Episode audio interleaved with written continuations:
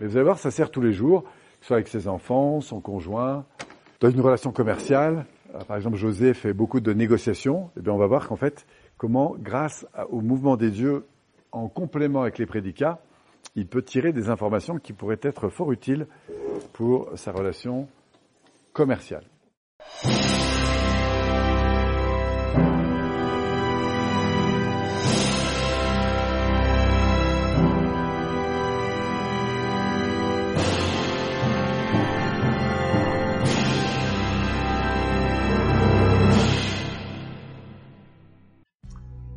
Regarder dans sa bulle de pensée, eh bien, on va évidemment trouver des images.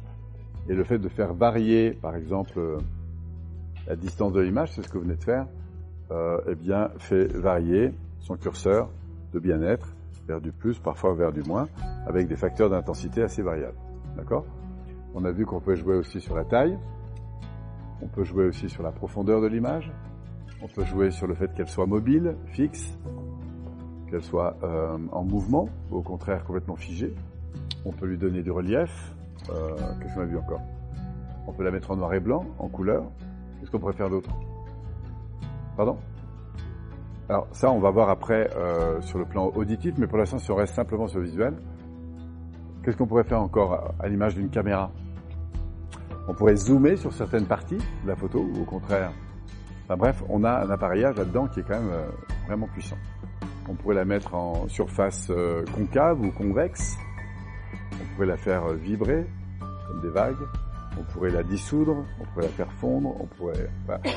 en fait, seules les limites de l'imagination nous arrêtent. D'accord?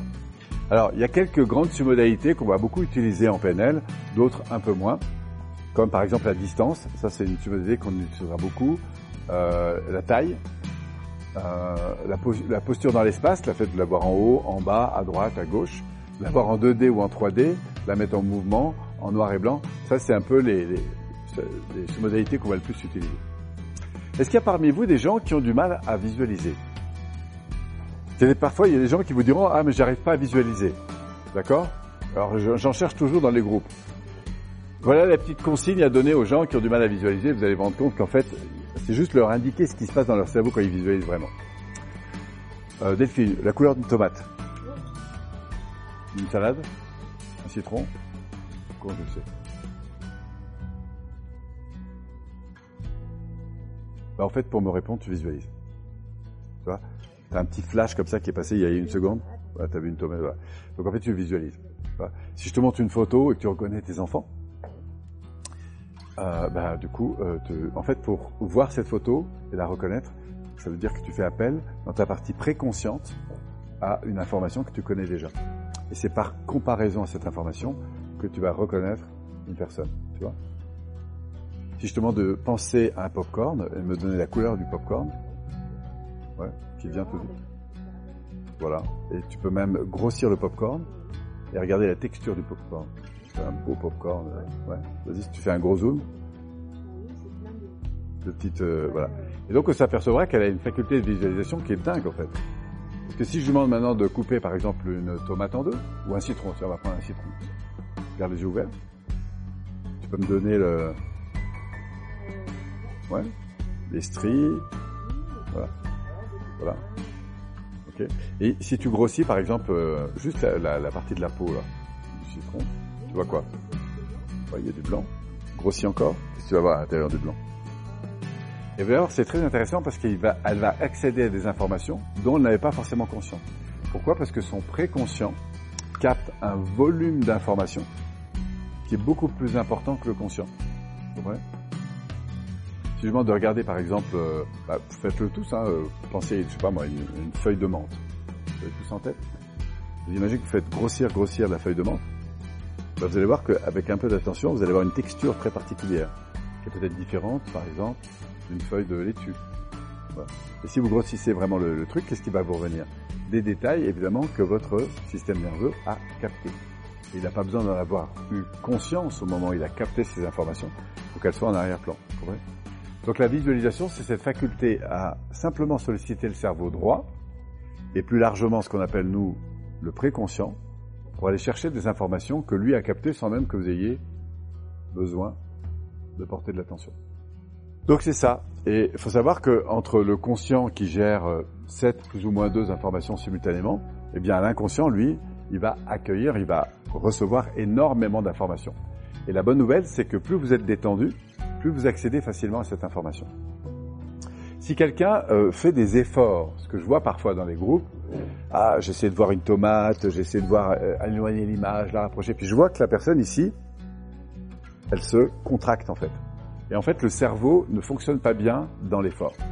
Donc plus il est relâché, c'est pour ça que le, mode onde alpha, ce qui correspond en fait au mode euh, relaxation, sophrologie, vous voyez, quand on est un peu comme ça en mode réveillé, c'est l'élément le plus favorable en fait pour laisser venir euh, extrêmement rapidement euh, ou accéder extrêmement rapidement à nos images, à nos choses comme ça. C'est pour ça que quand vous êtes détendu, vous avez un facteur de, connexion aux informations qui est plus important que quand vous êtes en pression.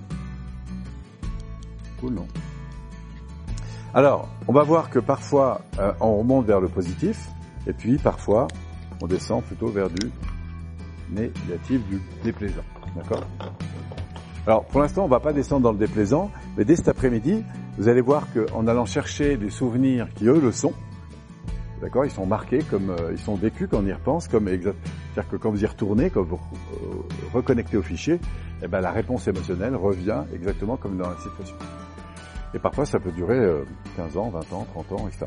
Et la bonne nouvelle, c'est qu'on va voir que grâce, pas seulement, mais grâce surtout aux modalités, on va transformer le rapport qu'on a avec nos expériences, quelles qu'elles soient. C'est comme ça qu'on va pouvoir transformer, par exemple, des phobies ou des choses comme ça qu'on croyait impossibles. D'accord Oui. Alors les gros traumatismes, ça sera du niveau 3 pour la PNL. Et déjà, ce qu'on va voir cet après-midi, ça permettra déjà de transformer pas mal de choses. Et là, on se rend compte que comprendre pour changer, ça sert absolument à rien. Pourquoi? Parce que les choses ne se passent pas au niveau cortical. Elles sont enregistrées en termes X, Y, ce qu'on appelle des, réflexes, donc des ancrages. Nous, ce qu'on veut, c'est transformer ce X, Y. Bref, alors nous, on va jouer avec nos submodalités, puisque l'idée, c'est de piloter ces trucs. Alors, voilà comment vous allez faire. Je vais vous proposer de vous mettre par deux. Par exemple, imaginons que je sois avec Pascaline. Je vais donc me mettre à côté d'elle, d'accord Assis. Et je vais lui proposer de regarder une image. Pensez, c'est peut-être une personne ou, un lieu. Et ce que je proposer, c'est de, de euh, regarde l'image. Question. Tu l'as en tête? C'est quoi C'est une personne C'est Ok. Tu la vois quoi, à peu près, un peu avant la table, au niveau du trait là? Ok. Tu veux mes yeux que tu la ramènes? Rapproche-la, rapproche-la, rapproche-la, rapproche-la. Voilà. Rapproche-la encore jusqu'à presque pouvoir la toucher du bout du doigt. Voilà. Tu l'as? Et puis maintenant, tu vas l'éloigner, éloigner, éloigner, éloigner, tranquillos. Et moi, je vais lui suggérer, d'accord, de penser à une personne en gardant les yeux ouverts, de ramener par exemple la, personne. Et ce que je veux, c'est observer ce qui se passe en termes de modification ici, sur le plan visuel, d'accord? Et vous allez observer ce qu'on appelle les micro-comportements. Et ce qu'on veut, c'est aiguiser l'œil à observer des détails que vous n'observez pas forcément avec attention habituellement. D'accord? Pour éveiller le, votre sensibilité. D'accord? Donc vous allez prendre une image, l'éloigner, la rapprocher. Donc au début, je te suggère les choses. Par exemple, après, on va la voir. Tiens, est-ce que tu peux reprendre la personne et la voir en 2D Ouais, en mode photo. C'est bon? Repasse-la en 3D. Voilà, en 2D. Voilà, il faut avec un petit peu de d'habitude, vous allez sentir qu'il y a des petites modifications. Après, on va faire un truc. Tu vas l'avoir en tout petit, tu vois, comme si on pouvait la rentrer dans un dé à coudre. Ok Tu vas faire grandir, grandir, grandir, grandir, grandir, hauteur de la salle. Voilà. Et de nouveau l'avoir en petit. Ok, remets la normale. Euh, Est-ce que tu peux la passer en noir et blanc? Voilà, là j'ai un filtre, noir et blanc, c'est bon? Et de nouveau de la remettre en couleur.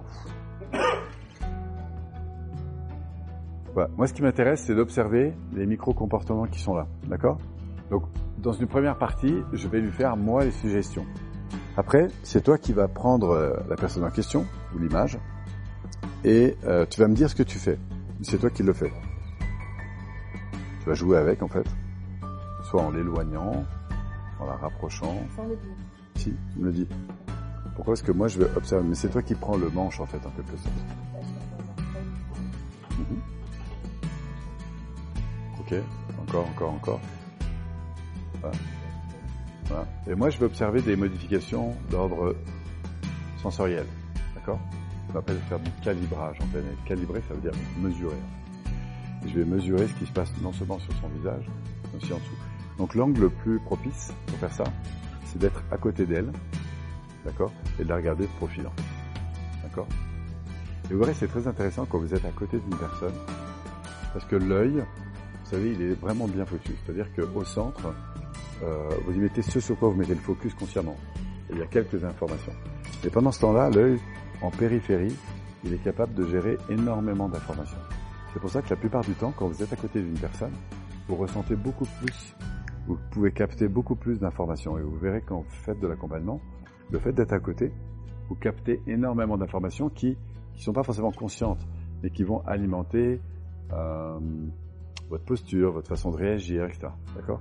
Et nous, ce qu'on veut, c'est juste se mettre en même temps au contact de la personne et d'observer ces modifications. Mais l'idée, c'est voilà, de promener la personne, de piloter la personne et de l'inviter ensuite à prendre le manche, c'est-à-dire à jouer elle-même avec ses submodalités, et vous d'observer les modifications. D'accord?